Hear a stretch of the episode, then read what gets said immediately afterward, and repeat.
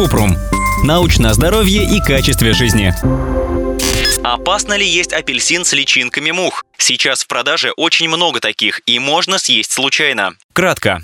Нет, это не опасно. Даже если вы не заметили и проглотили личинку плодовой мухи, желудок ее просто переварит. Если вы боитесь случайно съесть фрукт с личинками, можно его сначала осмотреть. На кожуре не должно быть небольших отверстий. Это места, куда самка плодовой мухи отложила яйца. Чтобы не заразиться инфекцией, нужно тщательно мыть любые фрукты. На их поверхности часто бывают микробы, которые могут легко попасть под кожуру, если фрукты разрезать или очистить.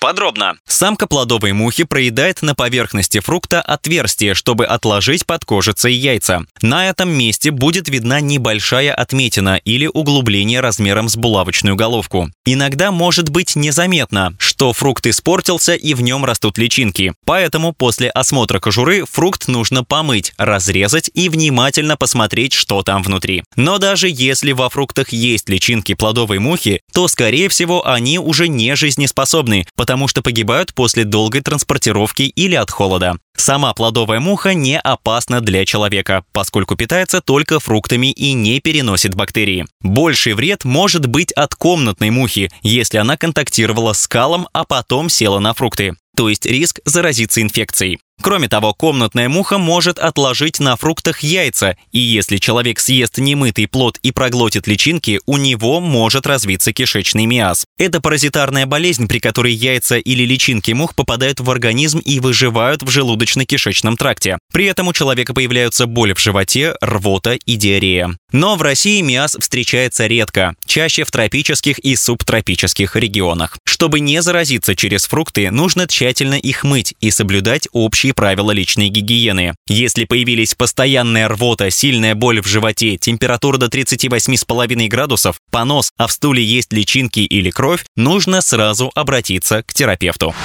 Ссылки на источники в описании подкаста. Подписывайтесь на подкаст Купрум, ставьте звездочки, оставляйте комментарии и заглядывайте на наш сайт kuprum.media. Еще больше проверенной медицины в нашем подкасте без шапки. Врачи и ученые, которым мы доверяем, отвечают на самые каверзные вопросы о здоровье. До встречи!